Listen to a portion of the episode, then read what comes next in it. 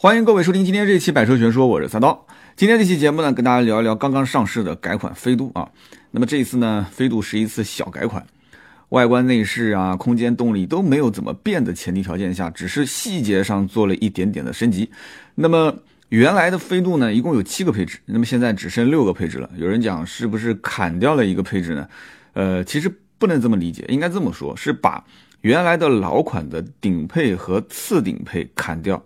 然后现在变成了一个豪华版啊，那么其他的配置其实没有怎么变。那么有的人又不理解了，说不对啊，这次不是网上所有的这些图文宣传都是说增加了两个版本，一个是啊潮跑版，一个是潮跑加啊这两个版本吗？这就是我今天跟大家好好聊一聊啊。其实这两个版本就是原来的。舒适型和舒适天窗这两个版本，所以现在都喜欢去改名字啊，就是喜欢去套路我们。那么就必须要有人说这个是怎么回事，给你讲清楚啊！你不讲清楚，你真以为是上了一个新款啊？这两个车虽然说增加了一些这个专属配色，也是增加了一些运动套件，但其实你去看它的配置啊，就是原来的时尚跟时尚天窗。所以今天这期节目一开始上来，给大家先把这里面的事情先捋捋清楚啊！大家先先先把这个里面了解清楚之后，真的要买或者身边有人要买，你好歹也能给他去做一些呃，就比较理性的一些建议啊。飞度呢，其实只有一个手动挡啊，不管是以前老版本还是现在的改款之后的版本，唯一的这一个手动挡，而且还是卖的不错的。很多人买飞度说就是要买手动啊，有些人甚至认为说这个手动的飞度才是 GK5，啊，这个自动的只能算是飞度啊，所以手动挡是老司机是吧？啊，这只是他们的观点啊，我不认为啊，我不认为。那么，然后这个自动舒适、自动呃舒适天窗、自动的时尚、自动的时尚天窗，再加上精英和领先，就是原来以前的老版本的这些配置。那么老版本当中哪些卖的最好呢？跟大家说一下啊。百分之九十五的人只买前三款，啊，前三款是哪三款呢？就是手动舒适、自动舒适啊，然后舒适天窗啊，也就是这三款车型是占整个飞度销量的百分之至少九十以上啊，九十五以上。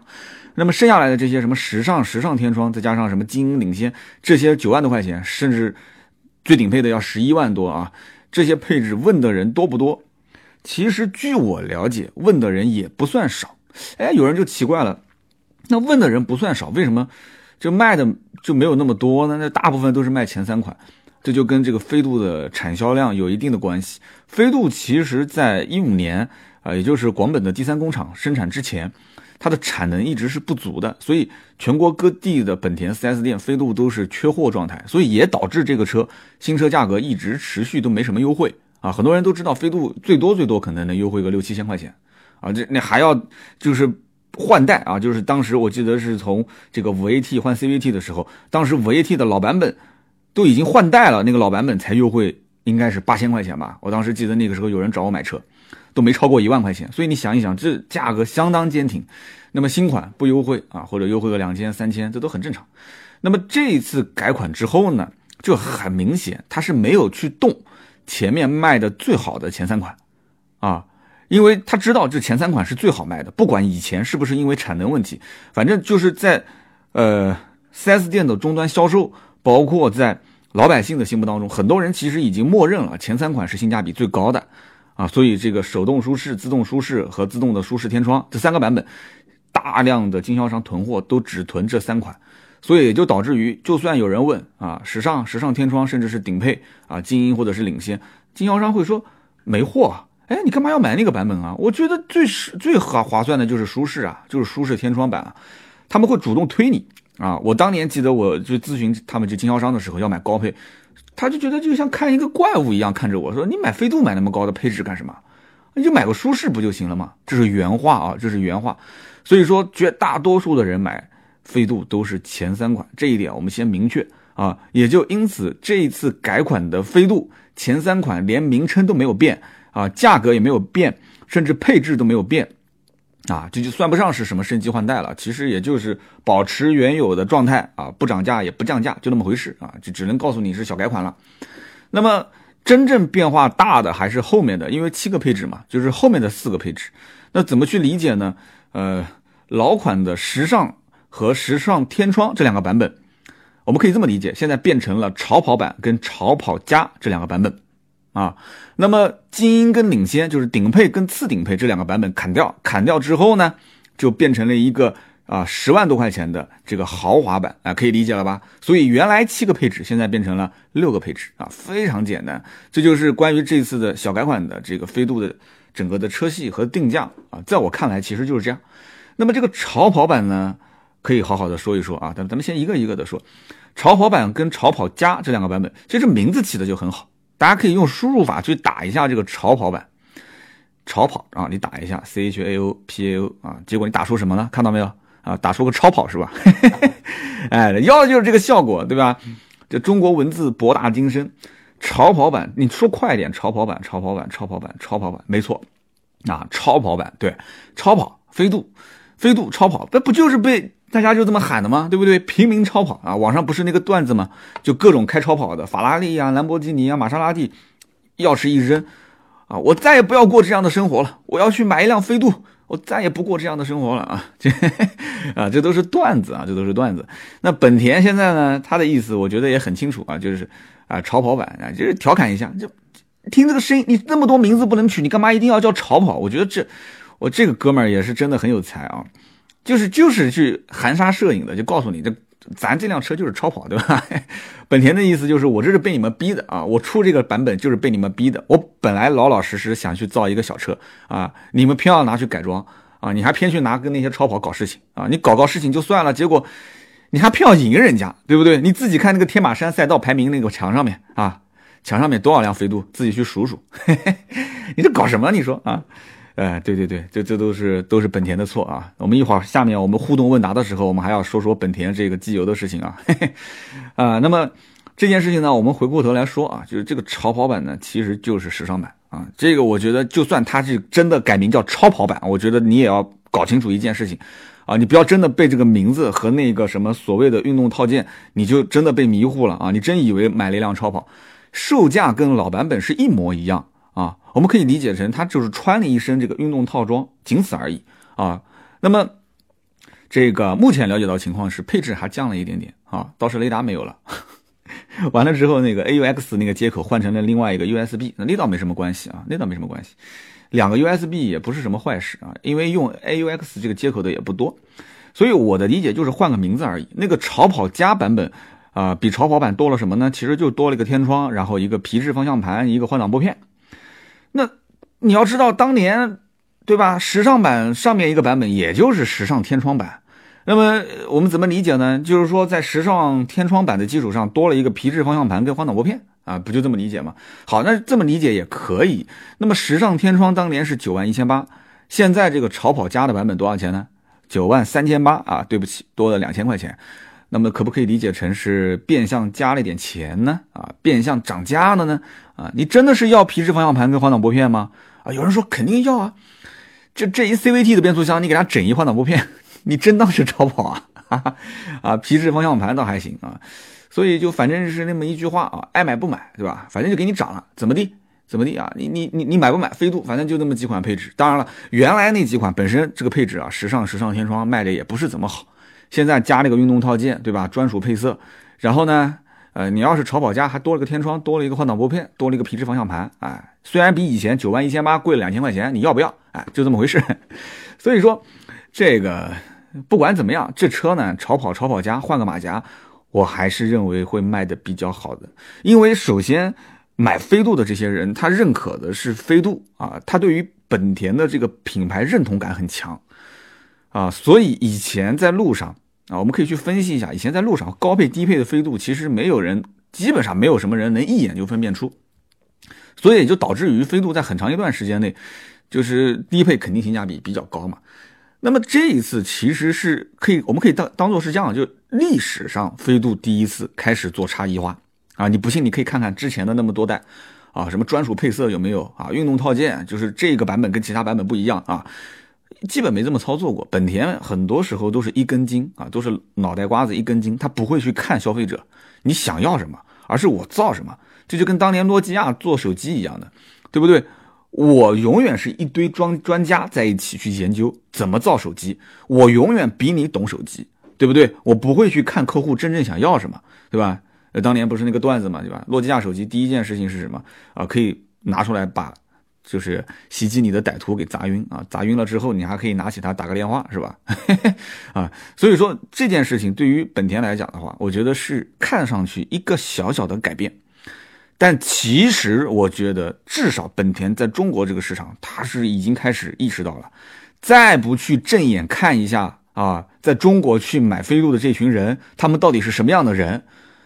那这个我我不是说嘛，本田，我这句话说了，估计很多人不开心啊。本田要不是手上有那么几个黑科技，这家公司真不知道要死多少次了啊！有人有人经常提醒我说，三刀不能再黑本田，不能说本田坏话，你会被人黑的，你会被别人骂的啊！就是你根本没有任何还手之力啊！真的，我还是要说这句话。我也知道本田技研啊，本田技研啊，它不一定是一家很符合市场行情的公司。但是他一定有很多的一些啊，要把这件事情做到极致的这样的一一颗心啊，工匠精神，对吧？匠心。但是呢，这个时代，互联网的时代，真的，倒不能说是消费者说了算。但是呢，如果不让消费者来告诉你我想要什么样的产品，你再随之去做一些改变，那你挣不到钱，你最终还是会出现问题的，对不对？汽车这个行业是需要大量的啊去输血。就是要有钱进来输血的这样的一个行业，所以说啊，既然提到这一点，那我们就说一说关于买飞度的人群啊，飞度的这个消费人群不用说，肯定年轻人居多啊，这根本就不用去想的。那么年轻人的第一辆车，他肯定是千挑万选，这还用说吗？因为手上就那么一点钱，是不是？上网看，对吧？各种上网看，各种咨询身边的人啊，去交流啊，你开什么车啊？你给我有些什么样的建议啊？你想一想，在当年啊，在当年。就是整个的国内的这个市场，国产车很多人是看不上的，对不对？国产车，因为你十来万块钱，其实买国产车是买到了很多一些空间更大、配置更高的，但看不上啊。那个时候国产跟合资车之间的那种差距是非常大，不要说很多年，就五年前啊，就五年前，十年前就不说了，就五六年前啊，那很多人是不会考虑这个自主品牌。那么合资品牌，你稍微。看上去像一点样的车，什么叫看上去像点样的车？其实，在我的这个理解啊，就我跟身边很多人的理解，就是至少得是紧凑级啊，得是朗逸、宝来、英朗，得是这个层面的车，对吧？卡罗拉这个层面的车，这还算很多老百姓认为就是能看得上啊，就算是能照顾一点面子吧。就这一这些车，家用车十来万。那这些车肯定是不止十万块钱的，都要十几万。卡罗拉啊，这些啊，都是肯定要十多万、十五万以内。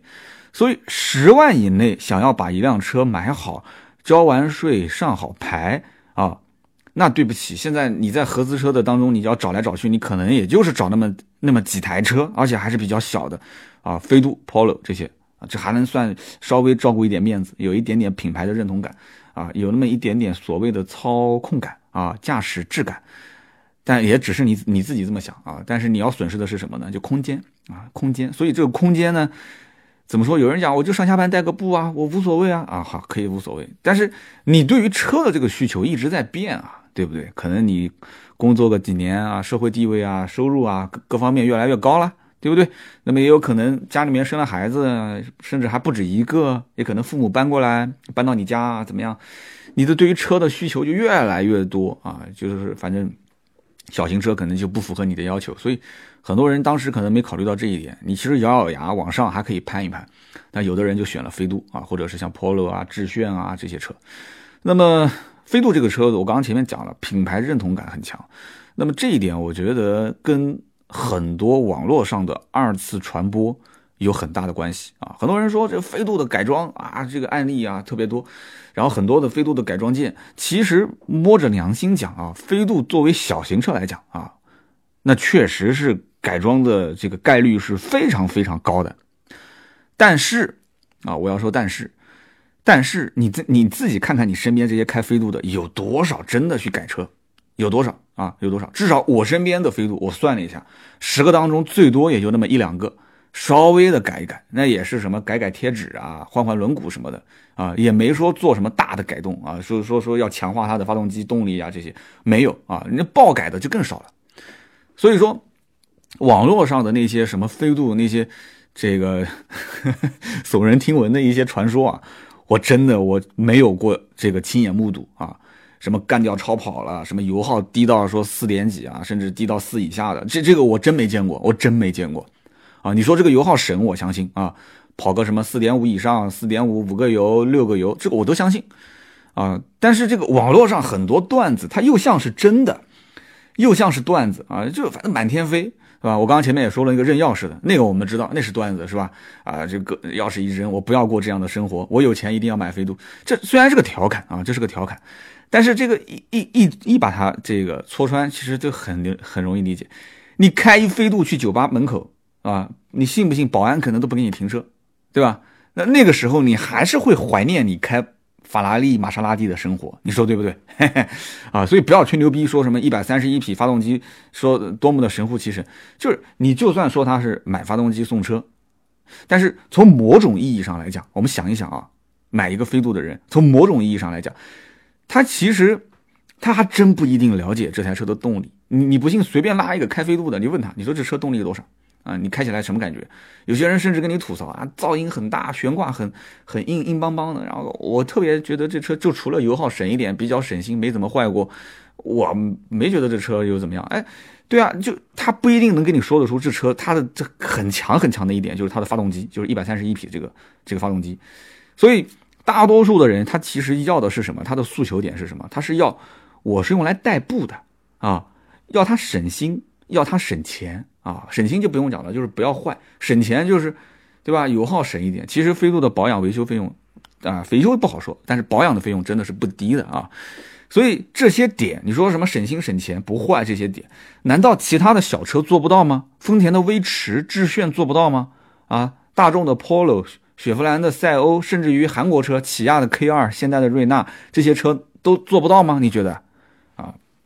根本就不是啊！当然答案是否定的，对吧？老百姓现在也是越来越理性，对不对？合资品牌其实以前呢，他就是看看了看啊，中国这个市场，就中国现在这些也，呃，中国品牌没什么心思啊，就那些自主品牌没什么心思造小车，对吧？小车又不挣钱，造一些这个紧凑型车或者再大一点的车，大一点车没人买，紧凑型的车价格也卖不上去，哎呦，根本就不是对手。很多合资品牌的。我敢讲，品牌方他一定是这么认为的，都不是对手，对吧？那我就定个这个价格，不要太过分就可以了。所以，他其实对于中国老百姓有各种不公平的对待啊！就国内的车型跟国外其实是同样的车型，但是呢，可能造型还有点区别，内饰配置各方面都有区别啊，减配，对不对？减到最后那个配置看都不能看啊！小型车你说便宜吗？我觉得飞度也不便宜，对不对？一台飞度八九万块钱，没什么优惠，最便宜的手动挡我们不说啊，七万多块钱。八九万块钱没什么优惠，没什么优惠，缴完税上完牌，其实也是过了十万块钱了，对不对？对于很多刚刚进入社会的一些这个小伙伴啊，对他们来讲，十万多块钱一辆车，我们不说贷款啊，我们就说全款，全款的话省吃俭用至少也要两三年吧，对不对？所以就不能说就买一车就买这这车就是一堆破塑料，对吧？你当真是买一发动机送车吗？这很多年轻人还是有一些追求的，对不对？它也有点追求，有很多对于舒适性啊，对于一些车内的娱乐娱乐的功能啊，甚至它是就多多少少你得给一点点所谓的豪华感啊，所以就是很多人的这个诉求点，只不过因为兜里面的这个钱有限，他不敢太太过多的啊把这个想法说出来啊，就你总不能。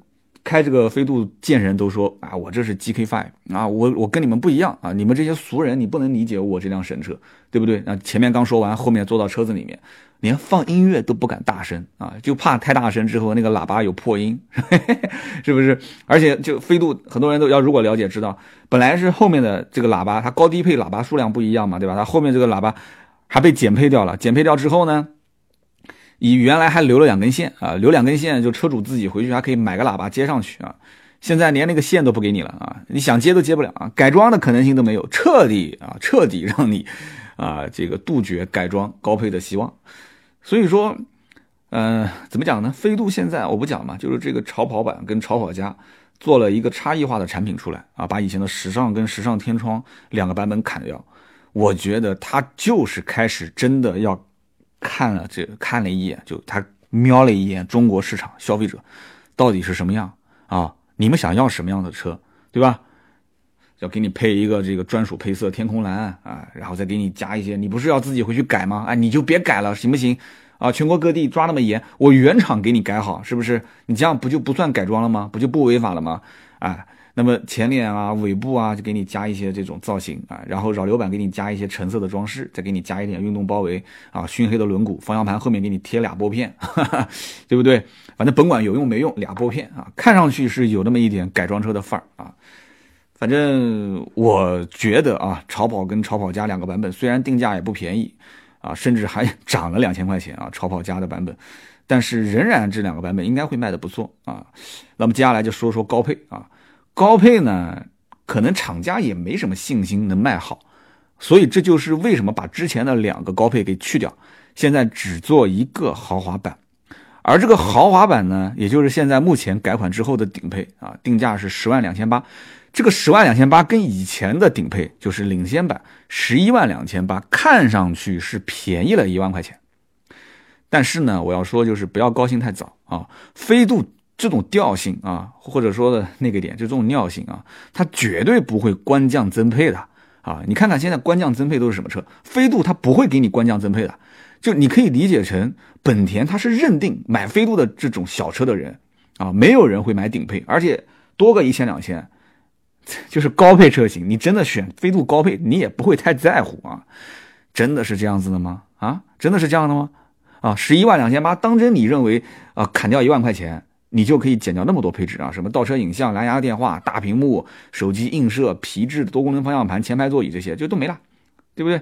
啊，刚刚我们讲那个皮质超叫什么超跑加版本啊，现在你再看这个顶配啊，前排扶手给你砍掉。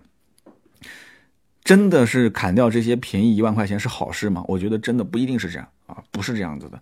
本田啊，上一代的飞度，大家如果你再去研究一下，它有一个全景天窗的版本，大家有没有印象？如果了解飞度的人应该知道啊，全景天窗那个版本，飞度本来就是年轻人更多的喜欢这个车，对不对？这些配置它是一定年轻人特别喜欢的，这根本不用想的，你甚至于标配都可以，对不对？那么我当年有一次，我记得我去逛二手车市场的时候，我就看到了一台，啊，上一代飞度就是特别高的配置，就是全景天窗那个版本，哇，一个小车一个全景天窗，那你你这种感觉，你想想看，我特别喜欢。我当时那个时候，我我我也准备买回来，就是给我家老婆，我老婆不喜欢飞度这个车，我老婆否定了它，啊，觉得这个车特别丑，前面的嘴巴尖尖的啊，就是头扁扁的感觉。嗯，虽然他选的这个车，我现在开的我也觉得特别丑，但是这个人跟人之间审美不一样嘛，对吧？当时你要知道，我看到那辆全景天窗的那个飞度的时候，那台车是准新车，不到一万公里，老板跟我要了一辆啊，跟我要了一个几乎是比当时新车还贵的价格，我当时非常惊讶，我问老板，我说你这个不是诚心在跟我做生意啊？没有诚心啊，没有诚意。那老板很委屈啊！老板跟我讲说，这这个飞度卖谁都这个价，那你不信你过几天再来看嘛，对不对？你换个人过来问也是这个价，对不对？我不愁卖啊，我不愁卖，我也是高价从客户手上收过来的，对不对？而且这个全景天窗本身就绝版了，下一代的飞度就没有了，对吧？这还是个卖点，你喜欢的人肯定喜欢，对吧？结果也确实是过了一个星期过去看那辆车已经不在展厅了啊，我估计多数是卖了。这个事情我以前在节目里面应该也说过一次。但是你从某种角度上来看的话，你要如果说拿以前的顶配砍掉一万块钱，去掉那么多配置，你会觉得说啊，这飞度有点太任性了，本田太任性了。但是你要知道，它是把顶配和次顶配两个版本同时砍掉，所以你要如果拿老款的次顶配，也就是九万八千八的精英版，去比现在的十万两千八，不是多了四千块钱吗？那么多了四千块钱，跟老版本的次顶配比起来的话，它多了一系列的车身稳定系统，哎。那，有人觉得说那还挺值的，对吧？老版本九万八千八的精英还没有这一套车身稳定系统，对吧？好吧，那你要是这么认为，那我也不说什么了啊，我 我也不说什么了。所以顶配这个版本性价比是高是低，就是每个人心里面有杆秤。但是我觉得飞度啊，从厂家这个角度来讲，他可能心里面已经默认了，没有多少人会要求一辆小车，一个这么小的飞度车增加那么多的一些啊更加高端的配置。所以我觉得。这个本田从从我个人来看啊，还是有一点点不太接地气啊，还是属于那种以前诺基亚的那个做法，就是我造什么，我比你懂啊，我造什么你用什么，你别跟我说太多啊。所以说飞度啊，或者说本田到底还是傲气，还是傲气，真的。呃，所以你看现在到目前为止，也就只有豪华版顶配才有这个 ESP 的车身稳定系统。你想都什么年代了啊？虽然说我我们国家现在还没有立法说强制要求啊，所以一定要要要每辆车出厂一定要 ESP 啊，你拿它也没办法。所以说你可以不买，你可以抵制它，对不对？但是你你天天翻看网上那些 GK5 的段子啊，就各种飞度改装，对不对？你你总想着，就像单身男青年总想着将来娶个老婆特别漂亮啊，所以这个想一想手里面也就十来万块钱啊，然后告诉自己说，哎没关系啊，没有 ESP 什么 ESP 不 ESP 的，对不对？然后漂移的时候还管吗？对吧？漂移我还把它关掉呢，对不对？你要不然怎么能战得过超跑？是不是？这不是有人说吗？就手动才是 GK5，自动才是飞度。那我还是买个手动挡，有什么 ESP 无所谓啊，对吧？咔咔一顿操作，两脚离合，然后降档补油，然后跟指啊，这个无离合换挡啊，然后车子就撞了，是吧？啊，这个不不不，呸呸呸啊，就不要乱说。我们车友当中肯定很多是开飞度的啊啊，然后撞了之后才发现车上就俩气囊，而且还没有 ESP 啊。嗯，注意安全啊，年底开车慢一点啊，不要这么操作。其实呢，这个飞度没那么神啊，真的没那么神。早年其实一车难求的原因啊，呃，一部分是我不刚刚前面讲了嘛，很多人对本田的认同感，这也是本田在国内的最便宜的一款车。那么还有一部分是什么呢？就是产能的问题啊，大家要想一想，一五年底，本田啊，或者说广本，广本的第三工厂正式投产，那么飞度的产量其实已经不是当时供不应求的状态了啊，可以说是恢复正常。所以你要如果说当年啊，一五年年底之前。啊，你要说飞度的月销量，有的时候会落差比较大，有的时候月销量啊比不过其他的一些车型，那是因为当时根本产不出那么多的飞度啊，产不出那么多的车，这个我可以理解。但是从一六年，至少从一六年开始到一七年，啊，现如今，你说飞度如果销量开始下滑，我觉得绝对不是产能的问题了啊。那么我们再换个角度来看，你说飞度真的适合所有人吗？其实也不一定。对不对？啊，驾驶的质感也不是每个人都很喜欢，车内的噪音也比较大啊。上了高速一百二十公里每小时的时候，那个转速都快要到四千转了，哈，你不信你开次试试，对吧？啊，整个噪音跟拖拉机似的啊。手动变速箱也没什么吸入感啊，手感也是一般。那么整个悬挂也是偏硬啊，也不适合开太烂的路啊，就开起来舒适感会比较差。那么配置也是偏低啊，特别是就很多人吐槽嘛，就那个魔术座椅，对吧？现在是中配以下都没有，一定要高配。就这种配置，你想想看，中低配都不给，是不是有点小气啊？是不是有点小气？而且我刚刚前面也说了，飞度保养的费用本身也不低啊，至少不比其他的小车便宜。然后那个中控台的按键啊，我觉得这还没有我家女儿的玩具的手感好啊。呃，反正说一千道一万，飞度卖的好，我觉得很多人还是要好好的学一学。学什么呢？首先就是如何建立一个良好的口碑，特别是在那些老客户的圈子里啊，包括很多年轻人。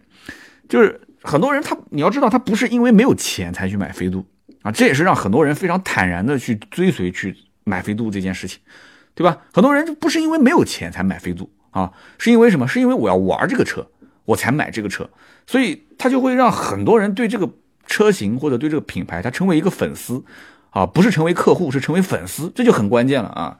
就像我说的，我说自媒体啊，有些人是培养粉丝，有些人是培养信徒啊，那培养成信徒的话。啊，那就可以做很多事情啊，好事坏事都可以做啊。所以一个产品，如果如果说啊，一个产品你不是用使用用途你来去评判它的话，那我觉得你对它的评价是根本不客观的啊，根本不会客观。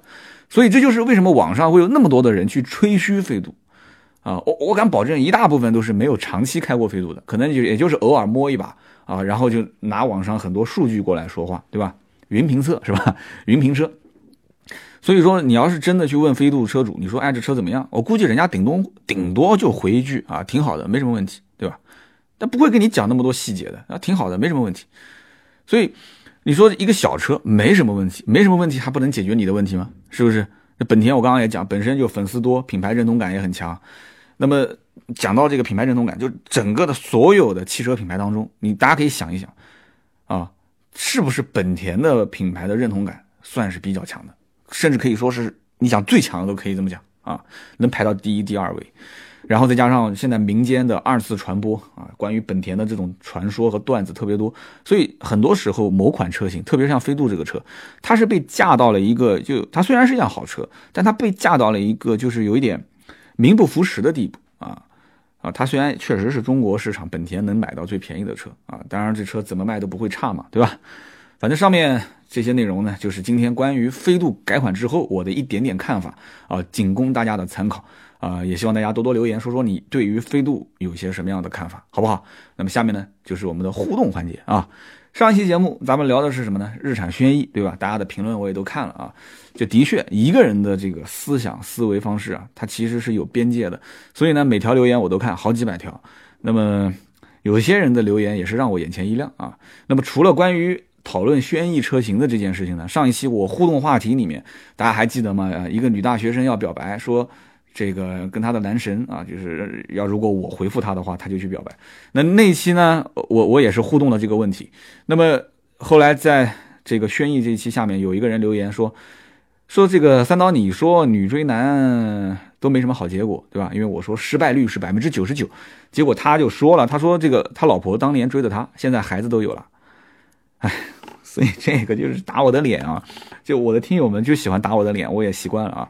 所以今天第一份礼品我决定送给你啊！我决定送给你，我也是希望啊，祈祷一下你老婆上一期没听见我的节目。那么如果真的听见我的节目，她一定恨死我了。所以跟你老婆诚挚的道个歉啊！这个比我小就弟妹啊，比我大的话那就嫂子啊。就这件事情我我做错了，好吧？我做错了啊！这个听友的 ID 是私家 KN 啊。呃，他的留言是这样，他说：“三刀，我是一个搞互联网的，一五年的时候听节目啊，到现在这个前两天开年会的时候，我还用了一些你的观点啊，谢谢你能用我的观点是我的荣幸啊。”他说：“能不能抽空说一说皮卡？非常喜欢这样这一类的车，呃，朋友的 F 幺五零大漠纵情啊，狂野驰骋啊，我觉得这才是真汉子的车，可惜中国的限制太多。另外呢，反驳一下你的观点。”啊，这个我媳妇儿当年追的我比我大一岁，现在已经有孩子了。我觉得我们还行啊，哈 哈没有你说的那样不幸福啊，没有你说的那样不幸福，那样不幸福，那就行了。不能不能不能一个字一个字的去研究啊！就今今天这期节目，希望你老婆也没听啊，好吧？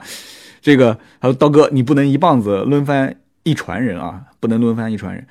啊，这个首先女追男的问题我们不讨论了，好吧？上期节目我的观点，反正我的概率呢只说到百分之九十九，所以这不还不还不有百分之一吗？对不对？你只要坚定你们俩是那百分之一，对吧？已经步入婚姻的殿堂了，是不是？有了可爱的孩子，所以祝你们白头偕老，好不好，兄弟？哎，握个手啊，把白头偕老。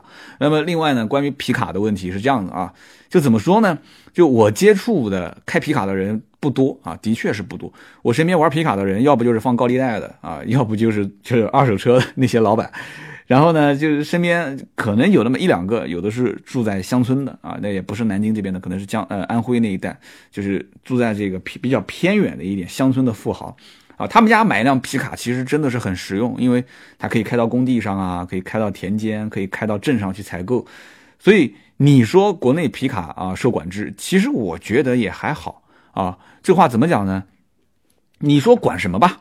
啊，你你有钱你买也没管着你买，对不对？虽然贵一点，你买就是了。买完之后，你你是不是觉得说门上要涂字？我跟你这么讲，我不知道你兄弟那辆车涂没涂。我身边没有一辆皮卡啊，什么这个 F 幺五零啊，或者是道奇的公羊，没有一辆皮卡门上涂过字啊。那为什么他们门上没有涂字呢？你懂的。对吧？你懂的。那买得起这个车的人，多多少少没有一点路子吗？还图字呢，对吧？就根本不需要啊。那么另外就是我懂你说的什么，就是限行这件事情，对不对？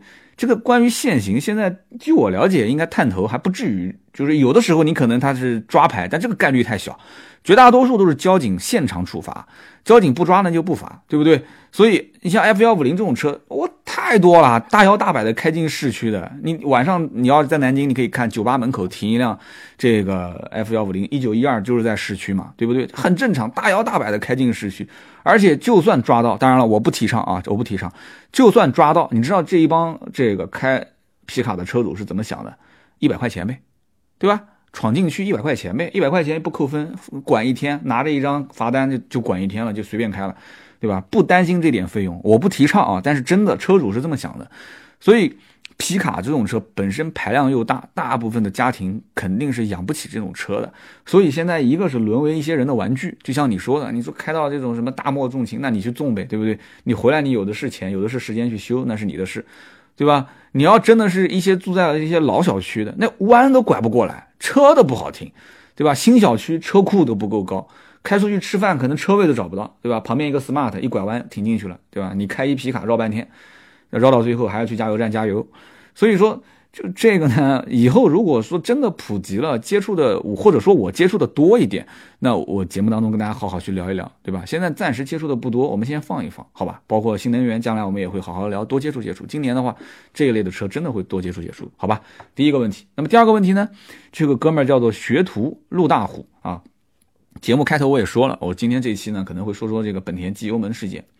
那么学徒陆大虎也是点赞最多的一条留言，他说：“啊，可否讲一讲最近的本田机油门事件啊？”他说：“我们家呢，啊是一辆帕萨特，啊我可以买一辆本田，那么这样不就相辅相成了吗？对不对？也这个机油门事件，给大家解释一下，就是本田的机油越开越多。” 所以这哥们儿开了个玩笑啊，他的意思就是他们家帕萨特烧机油啊，再买个本田，机油越来越多是吧？呃，真是人才啊！那个段子我虽然很冷啊，但是我后来回了你一下，我说这个本田的野心啊，它其实是要搞垮壳牌啊，它要搞垮壳牌、嘉实多这些机油品牌啊，我也跟你开玩笑是吧？那么好好说一说吧啊，就有有些车友觉得说这个机油增多也不是什么太太大的事情，对吧？这。这个这个这个你就不用管它不就行了吗？其实恰恰相反啊，你要如果说机油偏少，少烧机油这种事情，那我觉得其实还好解决，你就放两箱放两桶机油嘛，不是放两箱放两桶哦，一般放个一桶一升的就可以了。你只要到了保养周期之前，你能扛到保养周期，你自然是要换机油，对吧？但是你要如果机油增多，它不会无故增多的，你要知道，这就意味着什么？意味着这个机油当中肯定是混合了别的液体。啊，你要知道机油是干嘛的？机油是用来润滑啊，你的发动机，你这里面的机械运转，你肯定是要用机油来进行润滑。那么你一旦要是混合了其他的液体的话，对吧？那那如果出现乳化啊，或者是混入这个汽油，这个润滑性就会降低。那润滑性降低，你要知道发动机转速哒哒哒哒哒哒，那每一秒都是几千转。那对不起，你这个润滑系统失效的话，你要是将来开到路上拉个缸什么的。那这个可不是说一千两千，甚至可能都不是一万两万能解决的啊！所以说，这个要一定要想清楚这件事情啊，一定要想清楚这件事情，就是这是一件很严重的事，不是什么。说忍一忍就能过去的，所以现在网上呢，啊，也有一些高手，因为我毕竟不是修车出身啊，我我只能是通过我的经验判断，我给大家说一说，我认为分析的还算比较对的一些这个观点。网上有一个观点，我觉得是可以的啊，他分析了四个原因，他觉得这四个原因可能是目前导致出现这个机油偏多的这样的一个这个这个这个罪魁祸祸首啊。第一个呢，就是发动机的活塞环密封性比较差。啊，就导致了这个油气混合物顺着这个气缸壁就漏进了曲轴箱啊，这是一个观点。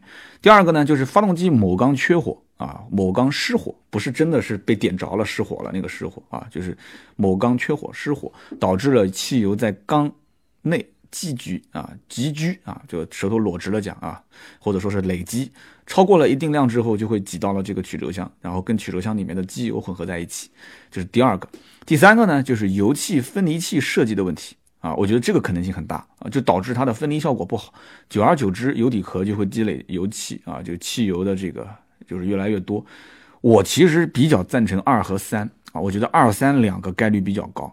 那么第四个呢，就是呃，有一些车主为了提升车辆的性能，他可能会用一些非官方推荐的啊，官方推荐是零 W 杠二零的这种就是低粘度的机油。那么很多一些你看现在发生这个问题的，基本都是东三省啊，东三省气温比较低。那么这种气温比较低的情况下，你又不需热车，对吧？一打火啊，可能性子比较急，一打火车子还没怎样呢，一脚油门就开出去了，对吧？有些车它可能变速箱还会有低温保护，对吧？所以就久而久之就会导致这个汽油窜到了这个曲轴箱。那么以上这四个啊总结出来的问题点，我相对来讲都比较认可，但是更认可的是二跟三啊，我觉得二跟三。所以目前的话啊，官方没有给出任何答复。啊，我觉得这也是本田比较傲娇的一个做法啊。那么我也不不去评判了啊，因为你你不给答复，你也不说自己是有问题，那这怎么评判呢？对不对？那么现在你维权其实怎么维呢？东本 4S 店现在就是你如果真的机油增多，那你开过去给你免费换机油啊，这能算是默认了吗？啊，你要是真的那么硬气的话，那你就不要给他换，随你怎么堵门，我都不给你换，对吧？但是他不接受其他的索赔啊，你要换发动机啊，换什么的，他不接受啊，不接受。所以说我建议啊，就大家还是去 4S 店，第一个你要查一下故障码，你要看一下这个气缸有没有失火的现象，然后再去查，就排刚刚我说的四种情况。那么很多车主其实是开了一定的公里数啊，有个一两万公里，然后才发现啊，有可能是动力下降啊，有一些异味啊，怠速不稳啊。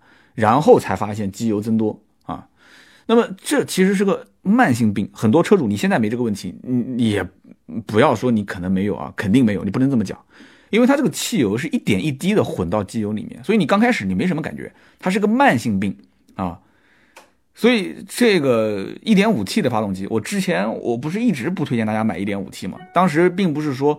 呃，机油增多，我没有这个预见性啊。我当时只是觉得这一点五 T 的发动机在什么冠道啊、URV 啊、啊，包括 CRV 这些车上，我不觉得它的动力啊真的有那么好。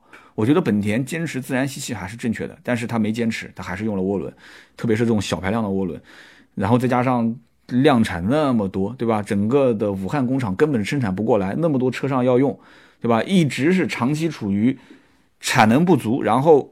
需求的人又很多啊，所以这种加价的现象一直都存在。大家也说我当年说这车会降价被打脸，那没日没夜的一个生产线，好比说一个月只能生产一百台，我随便举个例子啊，我举个例随便举啊，也别去咬文嚼字。一条生产线好比说一个月生产一百台，你现在一定要让它超负荷生产成两百台、三百台啊，所有的零部件这些，包括生产设计各方面，我不觉得一定不会出问题。所以这件事情。厂家不给任何说法，我觉得导致最直接的结果是什么？第一个肯定是伤害到这一批本田的客户以及这一批客户周围的亲朋好友啊！你不要忘了，每一个客户背后还有至少七到八个客户，对吧？基本上我相信他们将来对本田的这个印象啊会大打折扣。换句话讲，就可能甚至跟本田就这一辈子就无缘了。那么第二一部分呢？我觉得啊这一批甚至于今后的本田的 1.5T 发动机车型。在二手车市场上会高度贬值啊！至少我现在我就会跟我们啊二手车行的小伙伴，我就会说啊，如果现在有啊本田的 1.5T 的这个车主去卖车，那就要去研究研究，去看一看啊，会不会有机油乳化，甚至于我们会用这个问题去压它的价格啊。客户心里面也很虚啊，那你干嘛要卖呢？对不对？很多车主就不想修了，就把它卖掉，那你干嘛要卖呢？所以砍价格会砍得比较凶。所以我希望最好的结果是什么呢？最好的结果就是。真的是零部件的批次问题啊，召回然后换一些零部件解决那是最好。如果是设计问题，哎，这个事情就不好说了啊。所以厂家到现在也不说一句话，所以这件事情只能靠猜。好，我们接着往下聊，我们不要说那么沉重的话题啊。最后一位啊，就是这个小明是条狗啊，这个小明是条狗，好名字，好名字啊。他说我也是新媒体行业啊，我听了很多期，感慨很多啊。他说我听了上一期。感慨特别多，他说：“我知道转评赞对于新媒体人的重要性啊，变现需要靠他。一个有尊严的新媒体人，他需要粉丝们希望他可以去接广告，多接广告啊。但是能做到这个程度的人不多啊。我不知道我是不是你说的那个能做到的人啊？你也没说。他说我作为两年节目一期不落的粉丝啊，很惭愧啊，没有点过赞，没有留过言，呃，曾经想过进汽车媒体圈。”结果呢？啊，阴差阳错的进了汽车圈啊，不不不，进进了体育圈啊，体育圈，体育圈啊。然后祝福所有的媒体人可以站着就把钱给挣了。好，关于这条留言，我也是有一些话要说啊。那么首先感谢啊，因为你两年多没留言，结果今天给我留言，这是我很感动啊。那么从今年开始，每期节目的最后，我们增加了互动环节，也送一点点小礼品给大家。那么的确，留言点赞的数量翻了不止一倍，这一点我真的是很开心啊！但是呢，有一点我也很清楚，就是我真的不是为了要做这些数据才去做这样的一件事情。大家还记得我第一次做互动留言的时候我是怎么说的吗？我说我记得是哪一位听友当时提醒了我说：“哎，你为什么不能把上一期节目呃有听友的留言拿出来去互动一下？”我当时就记下这件事情。就我一开始也很纠结，大家知道我纠结什么吗？其实我纠结就是我我是一档汽车节目啊，对不对？那而且我每一次呃就是做节目的时候，很多人也批评我说你老是喜欢跑题，脱口秀嘛，就是一直都没什么稿子。现在我也会多多少少列一个小提纲啥的，对吧？那么很多人就是一开篇就觉得我是开始跑题，然后呢就聊跟主题没有没有相关的事情。老听友他能接受，但是很多一些新听友第一次听我节目，你五分钟还没进入主题，人家就关了，就从此跟你 say goodbye 了。所以后来慢慢的呢，我的节目一开始就直奔主题，对吧？那么中间或者是后面，我可能岔开来聊一点点啊，这个这个其他的话题。那么。我其实我也知道，音频当中我缺那么一点互动性啊。我们可以认为，现在今年每一期节目最后的这个问答，呃，是弥补了我之前节目当中缺少互动性的短板。哎，就这一点，我觉得我我我还是有自知之明的啊。那么另外这哥们儿也说了，说啊，一个有尊严的自媒体，那么需要粉丝希望他多接广告。这句话呢，我认同一半。啊，有一些粉丝他真的是觉得，哎，三刀你接点广告没关系，但是其实还有很多的粉丝他还是不希望，他心底里还是不希望你接广告的，对吧？呃，其实粉丝真正希望的是什么？我说几句，大家看看认不认同啊？我觉得首先就是希望这一个主播呢，你多思考啊，多学，多创新，多做一点有意思的东西，多说一点有用的干货，哎。所以这个我我觉得我不停的要学一点新的东西啊，去每天大量的去阅读汽车圈的一些相关的新闻知识，同行的一些观点，然后我要去思考，啊，这个是很关键的，要去思考思考每一辆车每一个新款车型它为什么这么改啊，前因后果，每一个车每一个汽车圈的事件，然后再给出我的观点啊，如果能帮到大家那是最好啊，如果帮不到，那你就当做是我这么一个人唠唠叨叨，对吧？那么充值的节目呢？如果是老听友细心一点听的话，应该也能发现，现在也不是当年啊！你金主爸爸投我一期广告，我也跟你说清楚了，我是广告，好，OK，我就从头夸到尾，嘿嘿，从头夸到尾啊！现在也不是这样了啊！现在我会用故事的形式，我来讲述啊，讲故事，尽量让大家觉得听着还还蛮有趣的啊，然后让这些给钱的客户爸爸们啊，觉得说哎，你表达了他们想要的东西，对吧？那么在听友当中，如果能找到一些认同感啊，认同感，那我也是觉得很欣慰。所以我觉得这一点才是未来做自媒体啊，做 PGC 专业化内容的一个核心竞争力。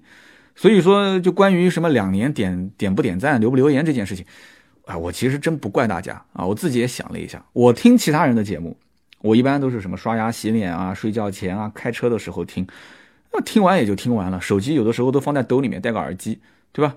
音频本身它天然就缺少互动性，它不像看直播，看直播捧着个手机啊，好玩，送点礼品啊，跟发点弹幕，跟主播互动一下，它天然缺少音频，天然缺少互动性啊，所以你实在想不起来说点赞留言这件事，我也认可啊，呃，我也欠很多主播一个赞一个留言。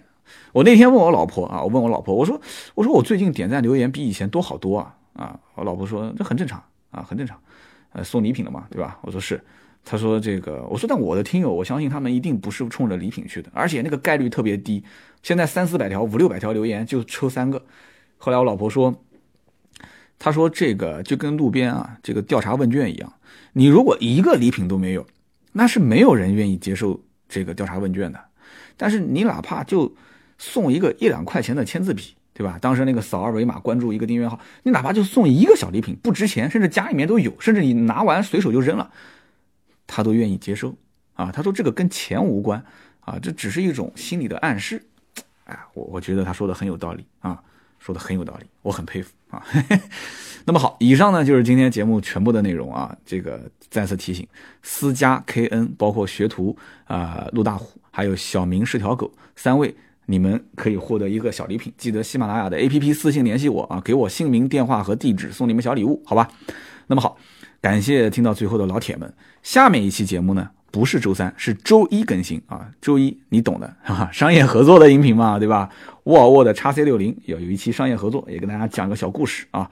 那么也记得多多留言，商业合作的音频呢，会抽三位送出非常非常这个有有有创意的小礼品。我相信在群里面的朋友应该也看到了，为什么呢？因为上一期我弄错了啊，上一期不好意思，别克 GL 六的那个商业，当时说送三个我自己送的小礼品，结果一弄错，送了三个芥末绿过去。